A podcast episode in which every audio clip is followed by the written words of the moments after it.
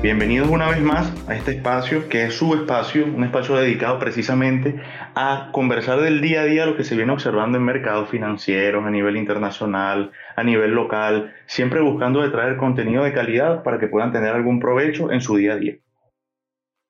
Fíjate, César, una de las cosas más interesantes de este es que la gente necesita empezar a conectar con el tema de la libertad financiera, el dinero inteligente, todas esas cosas de verdad nos permiten no tener dependencia de nadie. Fíjate lo que está pasando ahorita en el mundo con el conflicto de Ucrania. Parece ser un evento cisne negro también.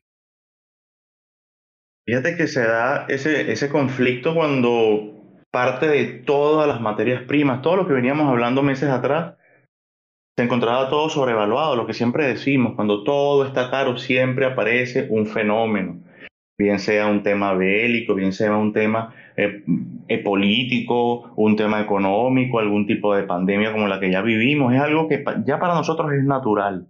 Uno lo que se, cuando ve los mercados así, lo que se pregunta es qué tipo de evento es el que viene, porque se sabía que venía algún tipo de evento. Pero es que fíjate, ¿cuáles son las implicaciones que trae este conflicto bélico? Yo, yo no lo describiría como guerra, tampoco describiría como una invasión porque realmente no estoy al tanto de cómo es el, el problema a per se a nivel político o a nivel social. Pero efectivamente esta situación trae repercusiones a incluso Latinoamérica, o sea, a nivel indirecto, sobre todo por la parte económica de las materias primas. Algo que muchas personas no están prestando atención es que todo el mundo está enfocado en qué exporta Rusia. ¿Qué exporta Rusia? Y bueno, ¿quién puede verse afectado con la exportación de Rusia? Pero muy pocas personas están hablando de qué importa Rusia. ¿Qué importa Rusia? Y resulta que Rusia importa una gran cantidad de productos que son agrícolas, producidos en Argentina, por ejemplo. Y este conflicto bélico puede traer esa, como, como generaría eh, sanciones, podría generar contracciones para ese mercado en ese país ese país podría dejar de percibir esos ingresos y le afectaría notablemente. Claro, y que aparte, gran parte de Europa también se ve afectada por el tema gasífero. O sea, el tema gasífero es súper importante, por lo menos en los países que directamente dependen del gas de Rusia. Bueno, y así como el gas, cualquier cantidad de productos, todos los derivados eh, de, de crudo, o sea, es algo que va a ser a nivel, a nivel mundial. Y todo eso influye en, en, inflación para los países. O sea, sencillamente van a conseguir los productos mucho más caros. Porque si a nivel mundial los mercados del futuro ya te están hablando de incrementos notables, ¿dónde crees tú que se van a, visualizar ese tipo de, de incrementos? Se ve en la calle, en el día a día del consumidor. Y que al final la gente cree que los mercados del futuro están relacionados con su día a día, porque muchas personas están embelesadas con el tema Ucrania, pero a nivel de especulaciones políticas, de, de, hacer análisis estériles, pero aquí yo creo que lo más importante a destacar es la parte de tener en el mediano plazo de este conflicto. Por ejemplo, una de las cosas particulares que está sucediendo, y eso lo el tema petrolero. El tema petrolero, cuando nosotros empezamos a advertir de que el petróleo se iba a incrementar notablemente, era como en junio, de hecho, ni siquiera en octubre cuando sacamos la información. La proyección se daba desde, finales de junio, mediados de junio o finales de junio, que hablábamos también de las divisas, del tema de Colombia, el tema de Chile, México.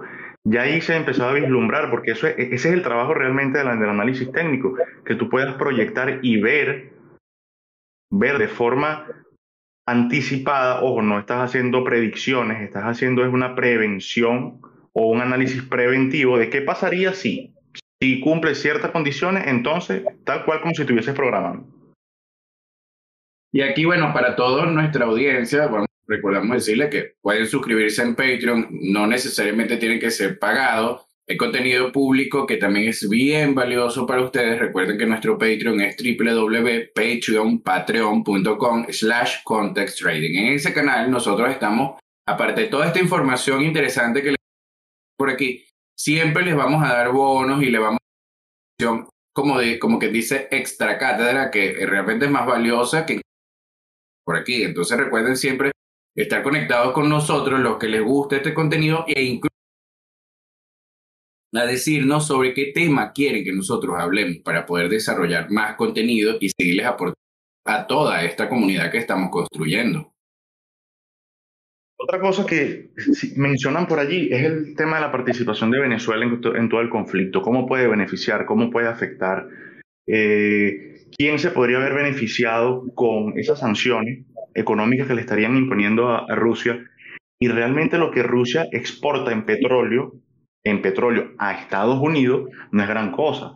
O sea, no es gran cantidad de barriles, no es algo estratosférico que pueda traer un cambio, un crecimiento brutal para un país. Entonces, el tema es un poquito más político que otra cosa, que a, nuestro parecer es un tema de, eh, de, seguridad en, en, el hemisferio, más allá que económico, porque realmente lo que, imagínate que todo lo que vendía Rusia ahora lo vendiera Venezuela, por, por decirte un país o lo vendiera a Argentina, no sería gran el incremento, o sea, no sería notable el incremento para el país, porque lo que Rusia le provee a Estados Unidos en combustible no es notable.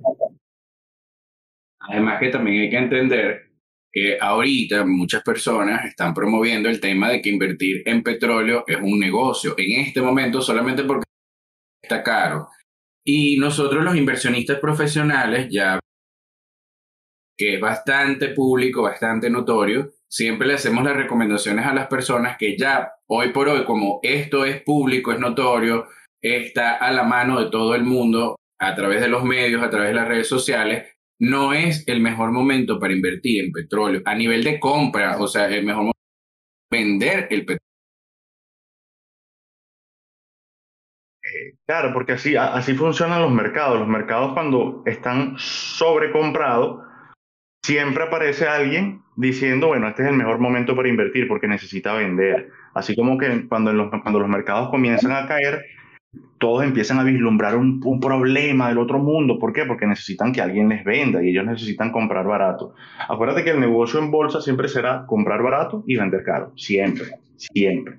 Y repetirlo una y otra vez, una y otra vez, una y otra vez hasta que completes el millón de dólares. Y como yo le digo a la personas y como los grandes inversionistas siempre han expresado, también tú lo dices, es una súper valiosa, por lo menos para las personas que les gusta el trading y, consideran el trading como una alternativa para el dinero, que es bastante real, es el hecho de que comprar antes de la noticia y vender con la noticia. ¿Por qué? Sí, es lo que llaman comprar con el rumor. Compra el rumor y vende la noticia. Y eso siempre va asociado a los precios, Luis. Fíjate que siempre va asociado a los precios, siempre va asociado a cómo están los mercados en ese momento, qué están haciendo los mercados en ese momento. Aparece una noticia en los, en los momentos cuando ya los precios están súper claros. Sube un poco más y termina de corregir. Vamos a entrar en temas técnicos para no alborotarlos, pero es así, sencillamente cuando, cuando te digan en, en la calle, te digan compra, no hagas caso.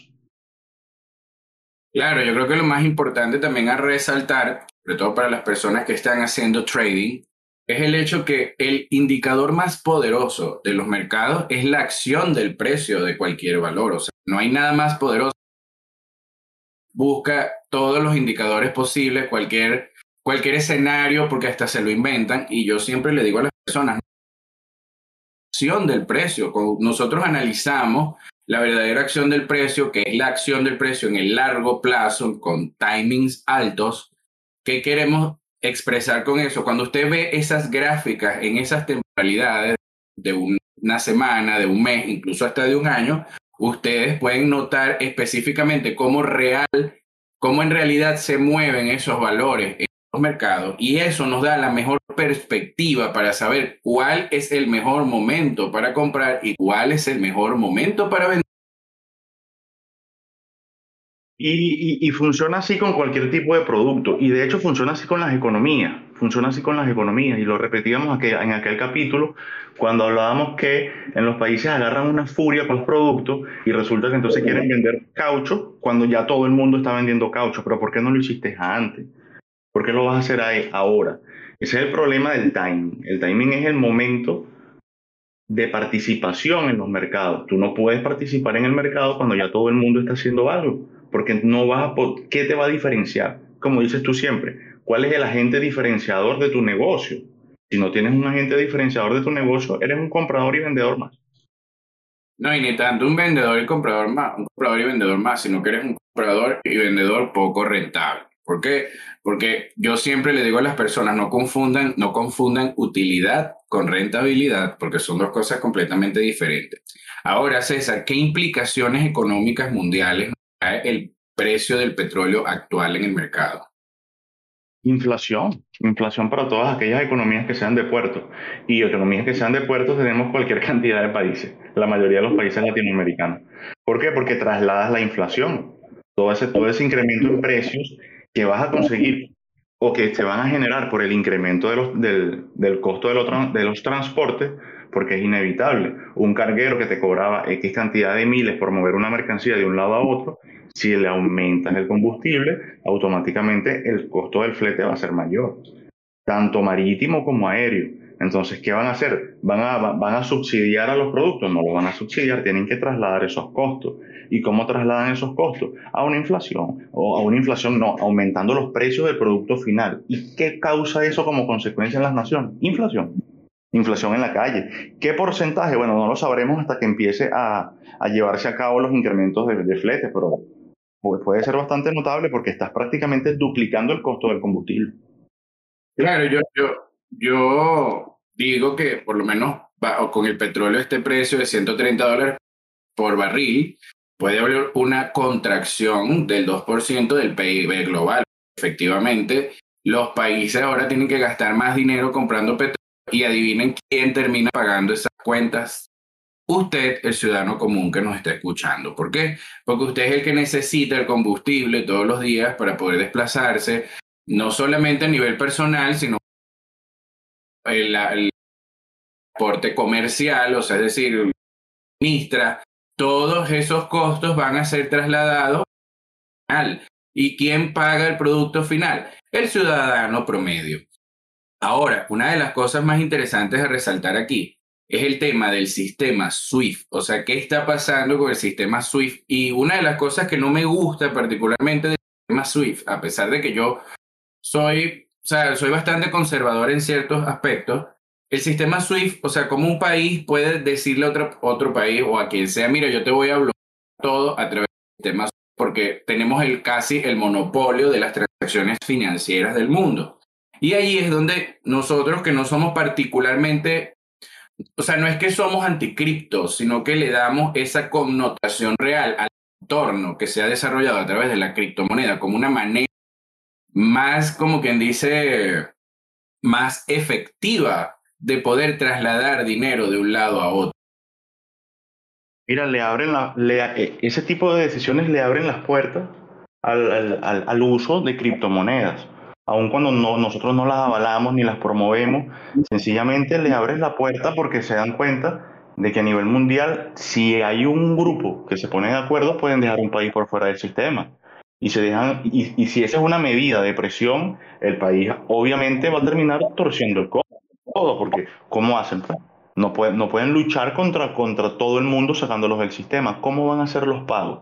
Ah, bueno, hay, hay mil mecanismos. En India se utilizaba el sistema, que no era un sistema, sino un mecanismo Hawala, en el cual tenías dos, contrapresta eh, dos personas que prestaban el servicio, una en un, una en un sector uno en un estado y el otro en el otro estado, y sencillamente se hacían una llamada y se entregaban el capital porque tenían disponible en ambos lados. Pero eso, eso es algo que se puede prestar hasta para lavado de capitales, porque no hay una supervisión, no hay nada, y lo que lo supervisaba, que era el sistema SWIFT, entonces tú lo vas a bloquear por un tema bélico, un tema de interés político, económico, porque no hay otro, no hay nada más detrás de eso.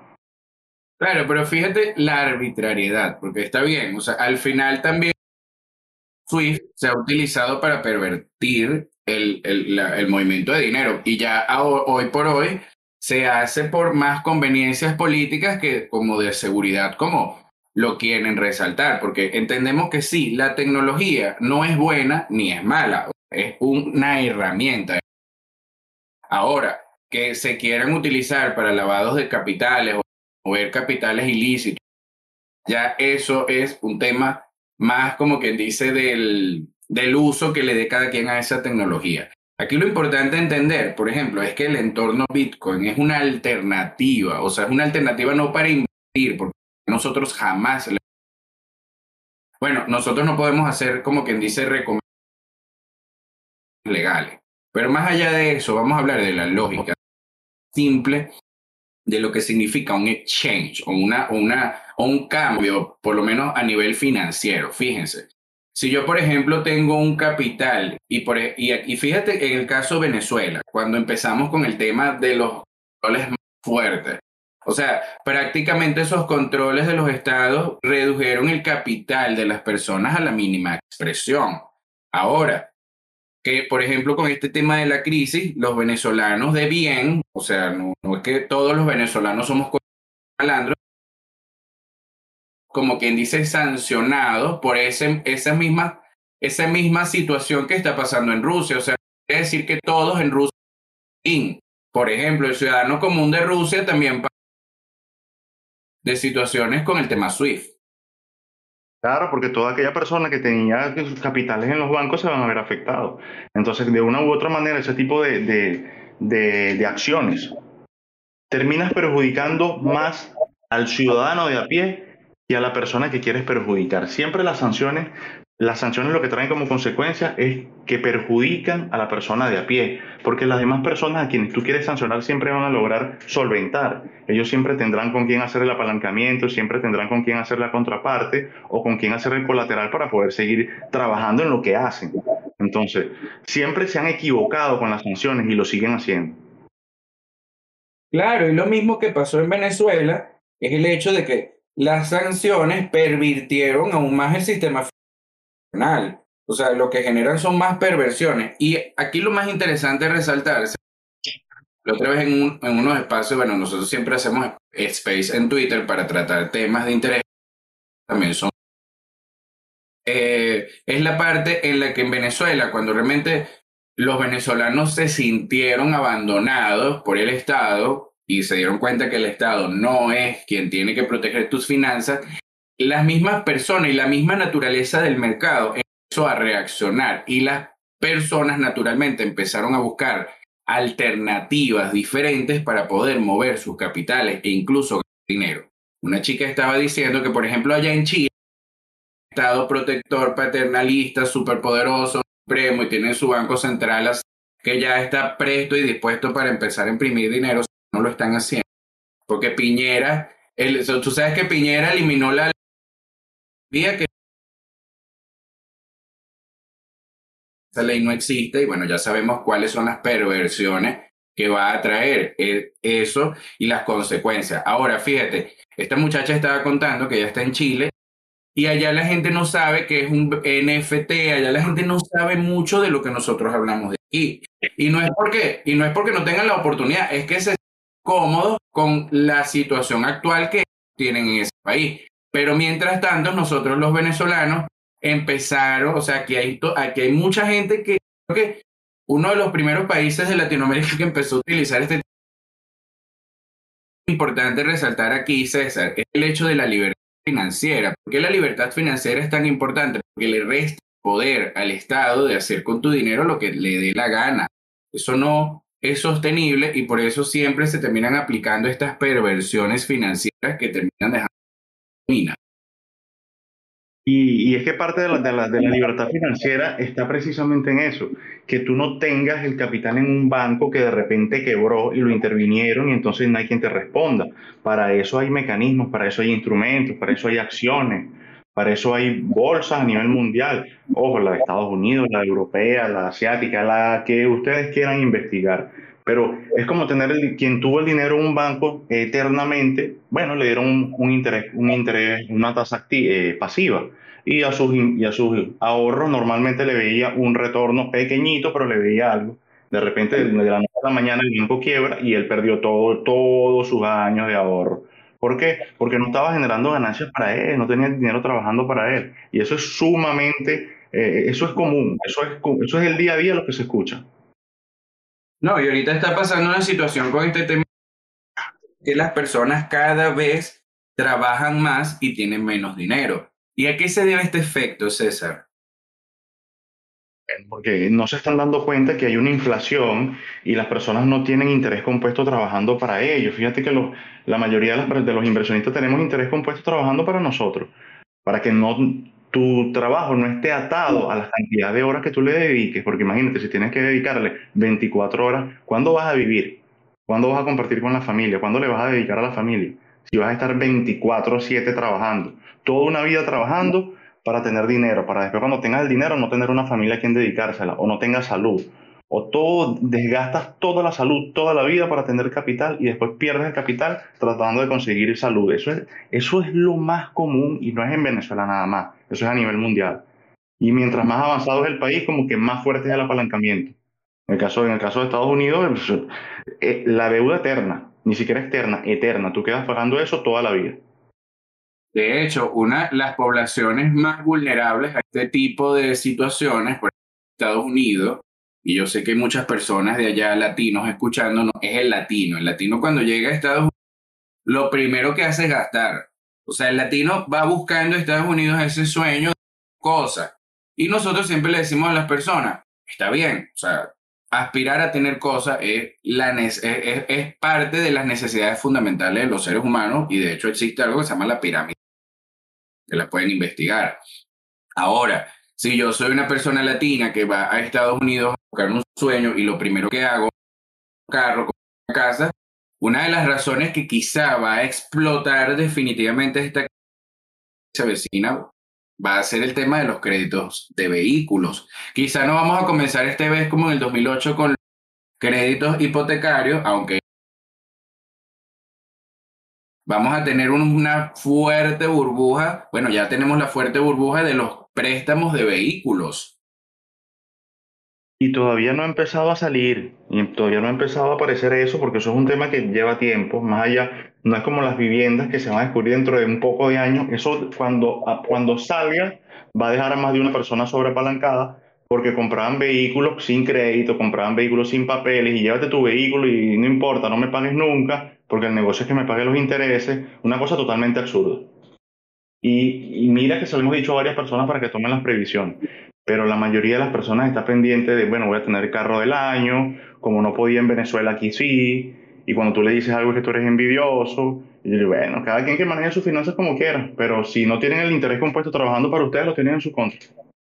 Claro, yo particularmente soy ese tipo de persona que si yo tengo 10 mil dólares carro, yo prefiero poner ese dinero a trabajar en interés compuesto y prefiero andar en un taxi, prefiero moverme con, pagarle a alguien, porque es que al final yo si me voy a gastar mi dinero, poner todo mi dinero en bienes, entonces el, el carro genera gastos, no es como que tienes, tienes que pagar los servicios, tienes que pagar impuestos, tienes que pagar la manutención la gasolina, todas esas cosas. Entonces, más allá de eso, financieramente quedas ahogado, porque fíjate, ahorita, por ejemplo, con el tema de combustible, tienes un carro, estás pariendo, ahora tienes que trabajar de tu vehículo que termina haciéndose un gasto bastante notable en las finanzas personales. Dense o no se den cuenta, porque hoy en día están pagando prácticamente. Eso te iba a decir, el tema del combustible. Muchas personas, bueno, no le paraban y la camioneta, y, y, ocho cilindros, y cualquier cantidad. Y bueno, no, y mientras más grande mejor, porque cabe más gente, pero mientras más grande más consume. Mientras más grande, más galones de combustible. Entonces ahora empiezan, eh, verás la propaganda de los carros que ahorran combustible. Esa será la propaganda ahora. Este vehículo ahorra combustible en tantas millas. ¿Por qué? Porque necesitas ir vendiendo. Claro, y ahí aplica la famosa frase de a la marea, nos cuenta de quién se estaba bañando desnudo. ¿Y qué quiere decir esto? Fíjense cómo se mueven los ricos en el mundo. Los ricos no les interesa particularmente gastarse toda su fortuna en aparentarse ricos, a diferencia de la mayoría de la gente. Nosotros, cuando los mercados están alcistas, vemos a todo el mundo bien vestido, vemos a todo el mundo bien, bien chévere, vemos a todo el mundo tres carros del año, vemos a la última ropa, el último teléfono. Cuando comienzan las crisis financieras, los eventos cisnes negros, etcétera, etcétera, etcétera, al principio vemos a esas personas como es con el típico discurso o la frase preferida. Ahora lo ves cuando empieza la crisis y nos vamos a dar cuenta de que yo lo tuve por un carrito de mil dólares porque yo, lo que le quedó. O sea, el punto es que cuando empiezan estas crisis financieras, lo más, lo más importante y lo que más valor tiene, sea como sea. Porque cuando empieza una crisis financiera y usted se da cuenta que no tiene capital líquido, va a tener que salir a vender todo lo que usted compró a precio de gallina flaca para intentar recuperar algo de liquidez. Porque aparte, imagínese a esa persona, César, que a producir interés compuesto porque siempre dice, es que eso de las inversiones no es para mí. Particularmente yo siempre le digo a la gente, tú puedes decir que invertir no es para ti, si invertir se trata de poner tu dinero a trabajar para ti, o puedes seguir dedicando comercial, trabajo, ingresos, y detrás de ustedes no hay interés compuesto trabajando a su favor, puede que en ese momento que ese negocio quiebre, y ahí es importante saber que si el negocio quiebra y es suyo, y si el negocio quiebra y usted es empleado de ese negocio, tanto que necesitan votar al empleado que menos factura o que menos le representa profit al negocio y lo dejaron sin empleo. Ay, que tenía 20 años trabajando. Me liquidó, porque por ejemplo en casos de Estados Unidos, si tú no te proteges tú mismo, allá no hay un, un, patrono que te va a decir, ay, ese es 500 mil dólares de liquidación.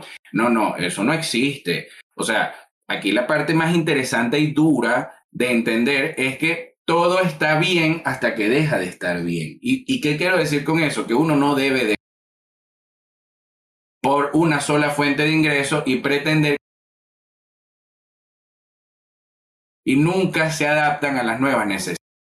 El tema de las inversiones no es que no es para ti. Obviamente no todo el mundo puede llegar y poner su dinero directamente a trabajar en la bolsa porque muchísimas cosas que no es tan sencillo, o sea, no es tan sencillo, pero por ejemplo, yo estoy seguro que Mark Zuckerberg no es no es inversionista, no, Mark Zuckerberg ni lo hace Elon Musk tampoco, porque capaz ellos no tienen el conocimiento.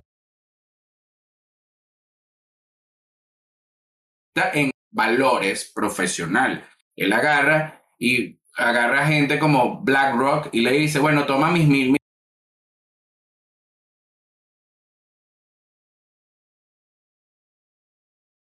Ojo, esto es un tema meramente especulativo, capaz y yo estoy equivocado, pero yo ir directamente a comprar valores financieros, yo tengo que asumir el riesgo sobre el capital. BlackRock, toma mi cochino dinero, toma, tengo y tú te encargas de producirme interés compuesto. Entonces aquí lo más interesante a resaltar de toda esta historia es el hecho de lo importante y lo valioso que es el compuesto a nuestro favor. Y el problema también es que las personas son demasiado concistas. ¿Y qué quiero decir con esto? Que piensan, de hecho, ayer estaba diciendo a alguien que no le gustaba el tema de las inversiones, César, porque si compraba una acción hoy, mañana bajaba. Fuera de foco, porque realmente no funciona de esa forma. O sea, usted, si usted va a comprar una, dar el tiempo que sea necesario. Y como pueden ser meses, pueden ser años. Y allí le digo a todas las personas que nos están escuchando, es el hecho de que ustedes tienen que empezar a tener esta información a la mano. Ustedes tienen que empezar a buscar información financiera de valor, no necesariamente tiene que ser con nosotros. Y aparte, bueno, siempre recuerden seguirnos por Patreon. Recuerden siempre apalancarse con nuestro contenido. En Patreon siempre haciendo contenido para ustedes. Por ejemplo, en el tema del... tú pasaste tu prueba de fondeo ahí. Y, y, fue algo que tomó 12 días, Luis. No llegó a los 15 días que pedía. Y ahí en el, y en el canal están. día tras día, cómo se fue haciendo. Y el día que no había nada que hacer, se decía, pues hoy no hay nada que hacer. Y hubo dos días consecutivos donde no hubo nada que hacer y el tercer día tampoco. Y cuarto día, el mercado dio todo lo que tenía que dar, avanzó, caminó, porque así funciona el mercado. El mercado avanza cuando lo va a hacer, no avanza todos los días porque todos los días estemos sentados. Eso no funciona así. Y de hecho, ese es el peor daño que se le puede hacer a una persona cuando se le quiere explicar cómo hacer trading. La gente piensa que es que todos los días vas a sacar X cantidad y no es así. Tú puedes estar una semana sin hacer nada y resulta que el viernes se dio tu entrada y ya con eso hiciste todo lo que ibas a hacer la semana. De eso se trata. O hiciste todo lo que, lo que, lo que te ganaste, todo lo que te ganas. O incluso hay gente como yo, que yo no soy day trader y yo en una sola mensual me puedo ganar todo lo que se gana una gente normalmente en un... Pero la clave de todo esto es la paciencia. La paciencia es nuestra mejor amiga, nuestra mejor aliada. ¿Por qué? Porque ustedes agarran y compran una acción de cualquier empresa siga con su vida. O sea, fíjense cuántas acciones de mercado de retail para esa gente que le gusta retail, cuántas acciones de, de las empresas de retail no existen con valor promedio inferior a los 20 dólares. O sea, aquí lo importante es entender que, por ejemplo, César, si tú tienes, montarías un negocio de retail para divertirte o agarrarías ese dinero, ¿qué, qué harías tú con 10 mil dólares? ¿Qué, qué, no, recomiendas? ¿Qué harías tú según tu experiencia con... Uno, con, con esa cantidad de dinero, sin formación, lo primero es formarte. Ojo, conseguiste quien te formara o, te o eres autodidacta y te formaste por YouTube, por Internet, investigaste X. Lo demás iría a comprar acciones, acciones e invertir en mercados de futuro, aunque el mercado de futuro te pide mucho capital, en acciones, en acciones que te puedan permitir dormir tranquilo, que tú puedas colocar tu capital allí y tú sepas que al año ya tú puedes buscar tu 35, 40% eh, de rendimiento, de retorno, un poquito más, un poquito menos. Eso es una gestión muy suave, Luis. Fíjate, el fin de semana, desde principios de marzo, veníamos hablando de la, acción que comentamos hoy en Twitter, Bad, Bad, eh, Bad and Beyond. Hoy esa, esa acción subió casi un 70%, casi un 70% en un día. Entonces, si nosotros hacemos la tarea y nos sentamos a, investigar lo que tenemos que buscar y nos sentamos a buscar en una acción lo que tenemos que buscar, las condiciones que tenemos que buscar, puede haber una ganancia grandiosa sin que sea una criptomoneda, sin que sea algo que tenga que ganar mil por ciento en un día, porque no es así. Pero de repente tú estás invirtiendo y, estabas posicionado desde, desde, principios de marzo y hoy tienes un 70%. Ojo, no pasa todos los días, pero con que pase una vez al año, te equilibra todas las demás, todas, todas las demás inversiones. Ojo, no pasa siempre, pero con una vez que pase, tienes un unos rendimientos grandiosos. Y no es que van a hacer millones, porque ese es el otro problema. Vienen con 10 mil a querer hacer un millón. No, con 10 mil usted puede buscar 8 mil, 10 mil quizás. Con 100 mil buscarás 100 miles y con millones buscarás millones. Lo que nunca vas a poder hacer es con miles buscar millones. Eso no existe. Esa fórmula hasta los momentos no existe. Sí, esa es la fórmula de los gurús de las redes sociales que Y ahí es donde pescan un poco de gente que le dice, mira, ahorita el petróleo está subiendo, es momento de aprender a comprar. O sea, que lo que es la falta de información. Tema de inversión, la autoridad. Cosas tan irresponsables como eso. Son los, famosos inversionistas gurú. El petróleo en máximos históricos, bueno, no máximos históricos porque el máximo histórico era 150, pero el petróleo que en un mes ha subido casi 60 dólares o 50 dólares y entonces va a aparecer alguien a decirte, es el mejor momento para comprar petróleo, pero tú estás loco, porque no lo compraste cuando estaba barato. No, es el momento para que hagas dinero. No, no, no, espérate. O sea, como Apple, Apple subió y está en máximos históricos. Es el mejor momento para comprar Apple, pero ¿quién te enseñó a trabajar así, señor? Pues lo, lo estás haciendo al revés. No, bueno, es que yo compré en 100 y vendí en 101. No, bueno, pero ¿cuánto arriesgaste? Porque si invertiste en 100 para vender en 101, no es, mejor que tú te sientes tranquilo y compres en 80 para vender en 120. Eso es invertir. No, no ese jueguito de compro y vendo un poquitico más caro. Eso no, eso es un juego. Ay, que además eso cansa, César. Y si algo sabemos, ¿cuál es el destino final de los que especulan en los mercados? En la pobreza sea, yo no conozco a nadie, a ningún mero especulador que muera rico. O sea, y ahí volvemos otra vez al ejemplo de Sir Isaac Newton, que es muy matemático, padre del cálculo y muy creador de la, de la gravedad. El tipo murió pobre por especular en los mercados financieros. Y ahí es donde yo le digo a las personas que no vale la pena hoy por hoy con tanta información basura que hay en la no, no sirve ser autodidacta en materia de inversiones, cuesta muchísimo dinero y puede que nunca logre la consistencia. Otra cosa, los mejores mentores están en los libros. Si ustedes quieren una estrategia seria de inversión, la tienen que comprar. O sea, esa es la verdad verdadera. Del resto, mera suposición, mera especulación. Por ejemplo, los mercados de valores no sirven Usted no puede llegar con un ideal, con una fantasía, con una historia, a pretender ganar dinero en el mercado. Otra de las cosas particulares que yo siempre le digo a las personas es, nunca inviertan su dinero con la intención de ganar. Se invierte con la intención de no perder el dinero. Y la consecuencia natural de... Porque la mayoría de las personas quiere invertir el dinero porque tengo que pagar el alquiler. Va con esa intención. El mercado se lo lleva. Se lo lleva sin piedad. Hoy porque necesito pagar algo el viernes. Eso no va a funcionar. Eso no va a funcionar, porque ¿cómo vas a invertir hoy para, porque necesitas pagar algo el viernes? No, con lo que tienes, paga lo que tienes que pagar el viernes y cuando, te, y cuando tengas capital, invierte. Claro, claro, totalmente. Y fíjense, por ejemplo, patroncito, siempre hacemos como quien dice la extensión del podcast para nuestros patroncitos, le vamos a dar unas acciones súper interesantes, o nosotros nunca le decimos a la gente, pero por lo menos si usted ya tiene cierta experiencia en mercados financieros, usted va con estas acciones que nosotros le vamos a dar Patreon y usted hace su portafolio y empieza a armar su portafolio y empieza a tener un poquito de criterio de inversión. ¿Por qué? Porque es que no es difícil, César. Fíjate la otra vez lo que entienden porque son demasiado simples y las escuelas de negocio no justificarían existencia. Ajá, semestre. O sea, cuando tú le dices a la gente, se trata de comprar en el promedio y vender lejos del promedio, o sea, es tan sencillo que las personas dicen, puede ser que sea tan sencillo. Y sí, Sí es sencillo, pero usted tiene que tener paciencia. Y no es paciencia de que usted espere una hora. Espera un año, me he hecho, se hecho millones. Se dediquen a otro tipo de negocios que no son precisamente negocios lícitos. No conozco ningún negocio lícito que tenga un año. Igual esa historia de la gente no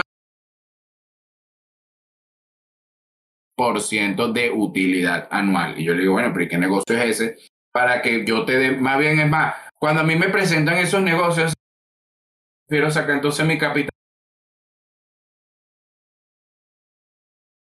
Y ahí es donde yo le digo, ajá, es decir, que yo te doy millón, 9 millones de dólares el año.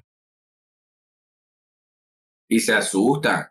no, no, no. Esa respuesta, esa, esa respuesta siempre es, bueno, no, ya va dependiendo, porque quizás la oferta, la demanda, entonces tú les dices, eso no es un negocio escalable. No, no es un negocio escalable. No es un negocio escalable. Olvídalo. Claro. Además del hecho de la palabra que yo más odio, depende. Uy, ¿cómo odio la palabra depende? Porque depende. Cuando usted va y dice depende es porque no sabe lo que después, y ahí es donde le empieza usted variable. Y yo le planteo eso, pero yo le digo, ok, usted tiene un ROI de tanto sobre el capital. Yo le doy un millón de dólares y usted me va a devolver ese dinero así, tal cual, en capital líquido. No, pero es que depende. Ese negocio es complicado, yo no lo quiero. A mí me gusta negocios que, que generen dolores de cabeza. O sea, como agarrar y montar un bodegón. Dolor de... un, cualquier negocio de retail que me... Un dolor de todo dolor de páncreas, por decirlo de alguna manera, porque el, que no está lavando y se agarró sus reales, por ejemplo, ah, yo estoy en... Y me lo voy a llevar para Venezuela para montarlo en un negocio.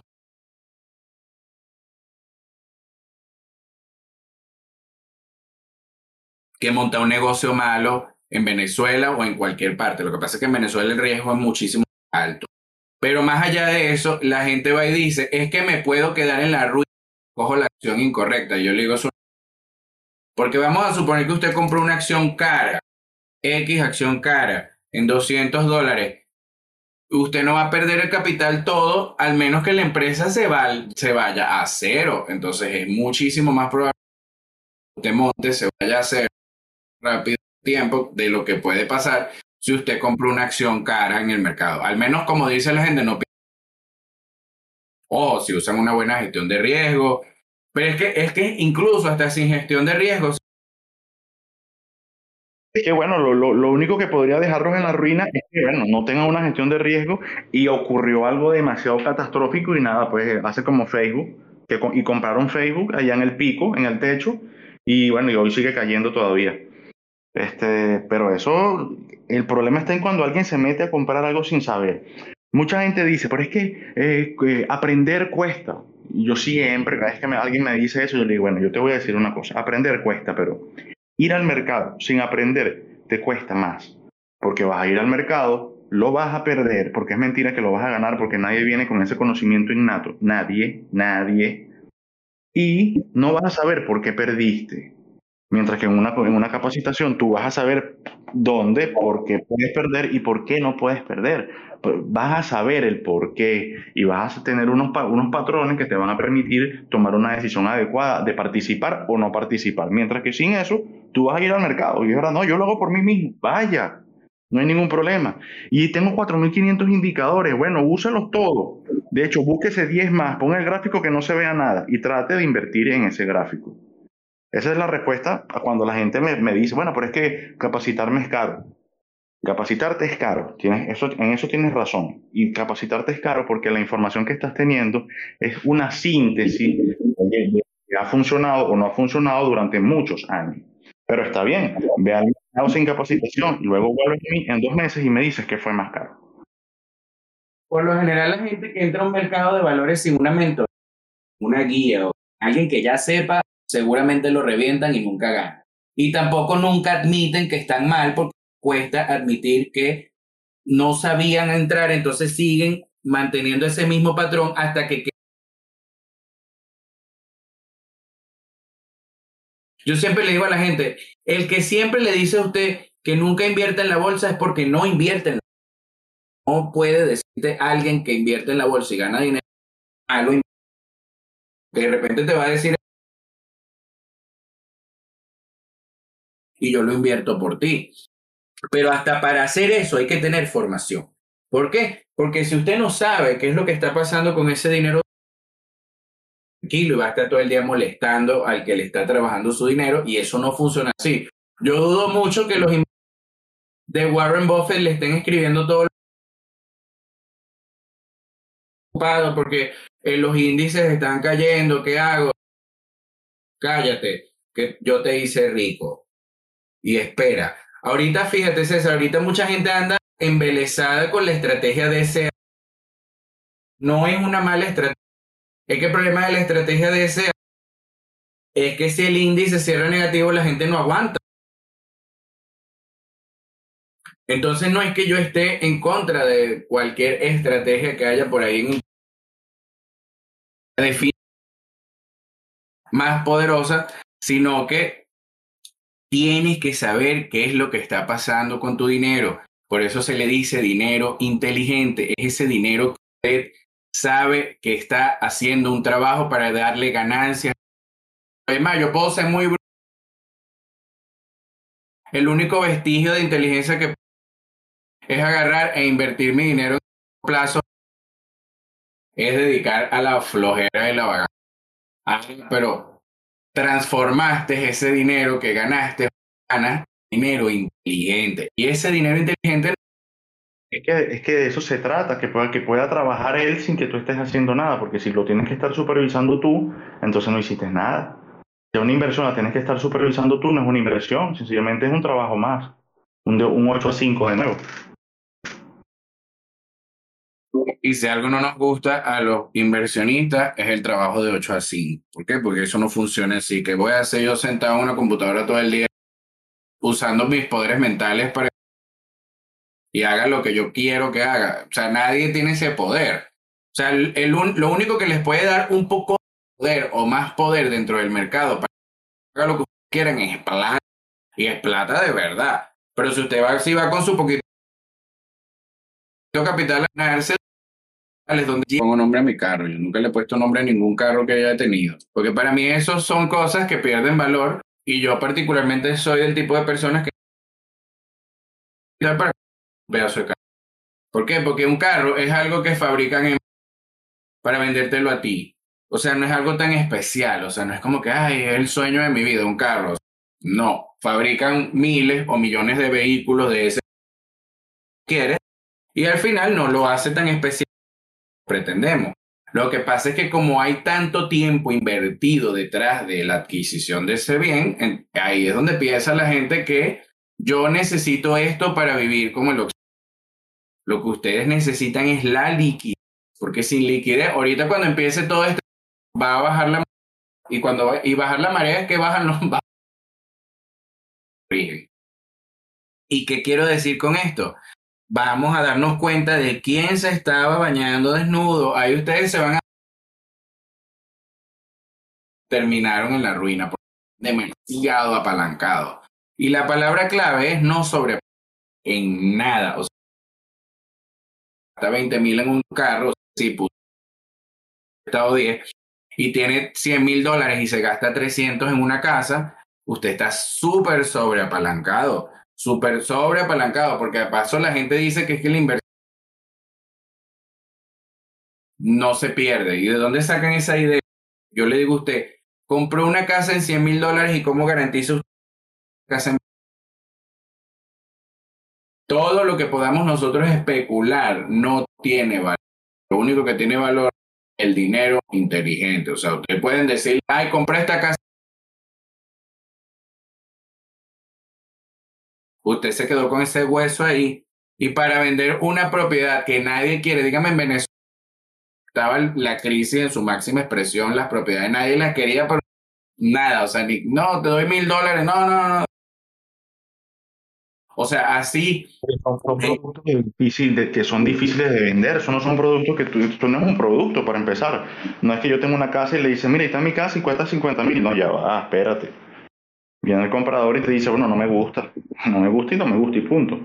Es que mi casa, es que yo le invertí a mi casa 300 mil dólares. Ajá, pero vamos a verla. Sí, porque eso en bolívares era tanto la fecha cuando yo lo invertí. La persona le dice, al lado de tu casa hay una casa igualita a la tuya y la están vendiendo en 50 mil. Entonces, ¿por qué yo te la voy a comprar a ti en 100 mil si la de al lado cuesta 50? No, bueno, porque ese es problema de él. ¿Por qué la quiere vender en 50? Bueno, yo se la compro a él en 50. No, es que ahí no vale que si usted le puso piso de mar, cocina cara, eso no importa, lo que vale es el metro cuadrado. lo, así en la actualidad. Y no es que yo no le digo a la gente que no compre, es que no se gasten todo el dinero, ni el que no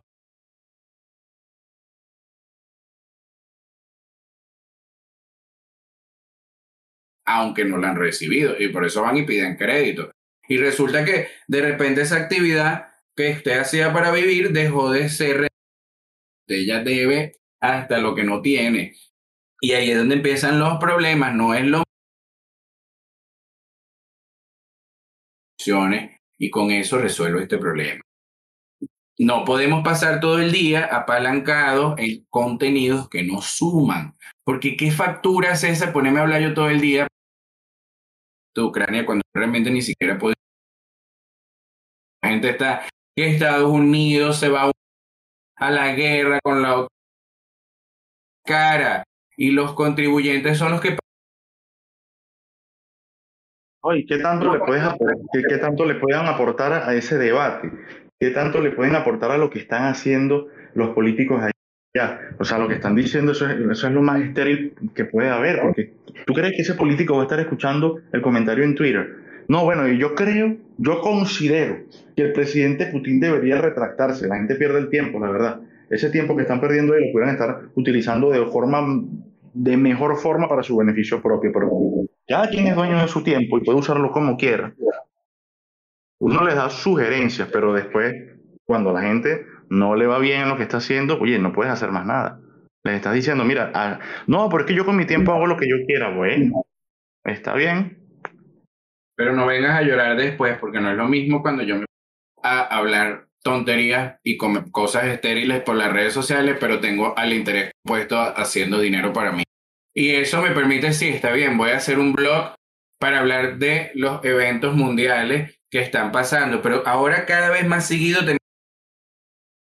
de una u otra forma a nivel político buscando que esas correcciones, esa crisis financiera que viene ahorita, justificación válida y no sea los políticos, porque que si al final no existe para justificar lo que está pasando es el, el exceso de impresión de dinero por parte de la Reserva Federal de los Estados Unidos. O sea, ese es el principal problema que está afectando ahorita la economía mundial. Y hablamos de economía mundial porque la mayoría del mundo está apalancada con el dólar. Y no se han dado cuenta, no se han dado cuenta, pero se van a dar cuenta cuando los costos de las viviendas disminuyan y su hipoteca siga siendo la misma, o peor aún, su hipoteca aumente porque las tasas de interés aumentan. Entonces, ¿qué pasa? Terminan pagando los intereses de una casa que cuesta un millón de dólares, la deuda es en base a un millón de dólares y la casa ahora cuesta 700 mil dólares. Usted está perdiendo implícitamente 300 mil dólares en esa transacción. Pero la vivienda es, es, la inversión más segura. Segura, yo no, mira, la inversión segura no existe. O sea, eso es algo que hay que quitarse y también hay que quitarse la parte en que a cualquier cosa le llamamos inversión. No, es que yo me compré este teléfono por inversión, es que yo me compré este carro por Si no le produce renta, no es inversión. Ya, fácil. O sea, yo no sé por qué a todo le llaman inversión para justificar que gasté el dinero irresponsablemente en estas cosas. Y yo particularmente soy bastante molesta más que la gente sea tan arrogante para no entender estas cosas, pero cuando empiezan las crisis, ahí es donde se les baja el humo, el ego, salir a la calle, decir, ¿saben qué? Tomé la peor decisión del mundo al haberme gastado todo mi dinero. O sea, eso hay que decírselo a las personas. Si usted quiere empezar a ser rentable en el futuro y usted quiere dejarle algo valioso a sus hijos, no le esté dejando casa. Imagínate o en Apure. Ay, es que tú te dejaron una casa, a mí qué me interesa. No, que te dejamos una finca herencia. Yo hubiese preferido que me dejen un fideicomiso. No quiero y un problema, que me hereden un problema, yo no. O sea, eso es una realidad que tenemos que empezar a puesto no es algo yo ni que descubrimos el agua tibia, es algo, una práctica que hacen los ricos para proteger su patrimonio. Y por eso en tiempos de crisis los ricos son más, son más pobres. O sea, es decir, para mí solamente existen dos clases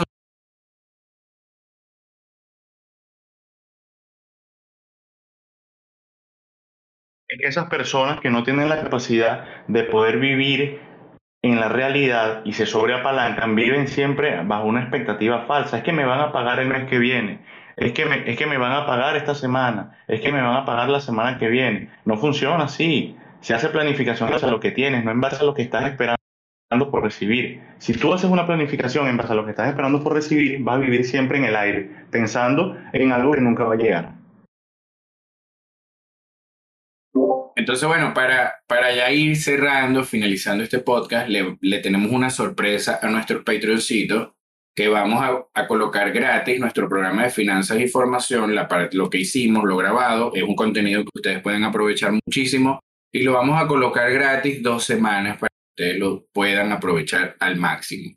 Y lo vamos a colocar allí para darles ese valor. Y les vamos a regalar un cuadro de finanzas para que ustedes empiecen a utilizar su, su dinero de forma inteligente. O sea, vamos a empezarle a otorgar regalitos interesantes a nuestros patroncitos para que empiecen a utilizar el contenido que nosotros les estamos impartiendo para sumarle valor a sus vidas. Porque, ¿qué prefieres tú, César? Yo, yo como siempre le digo, ustedes se pueden meter en nuestro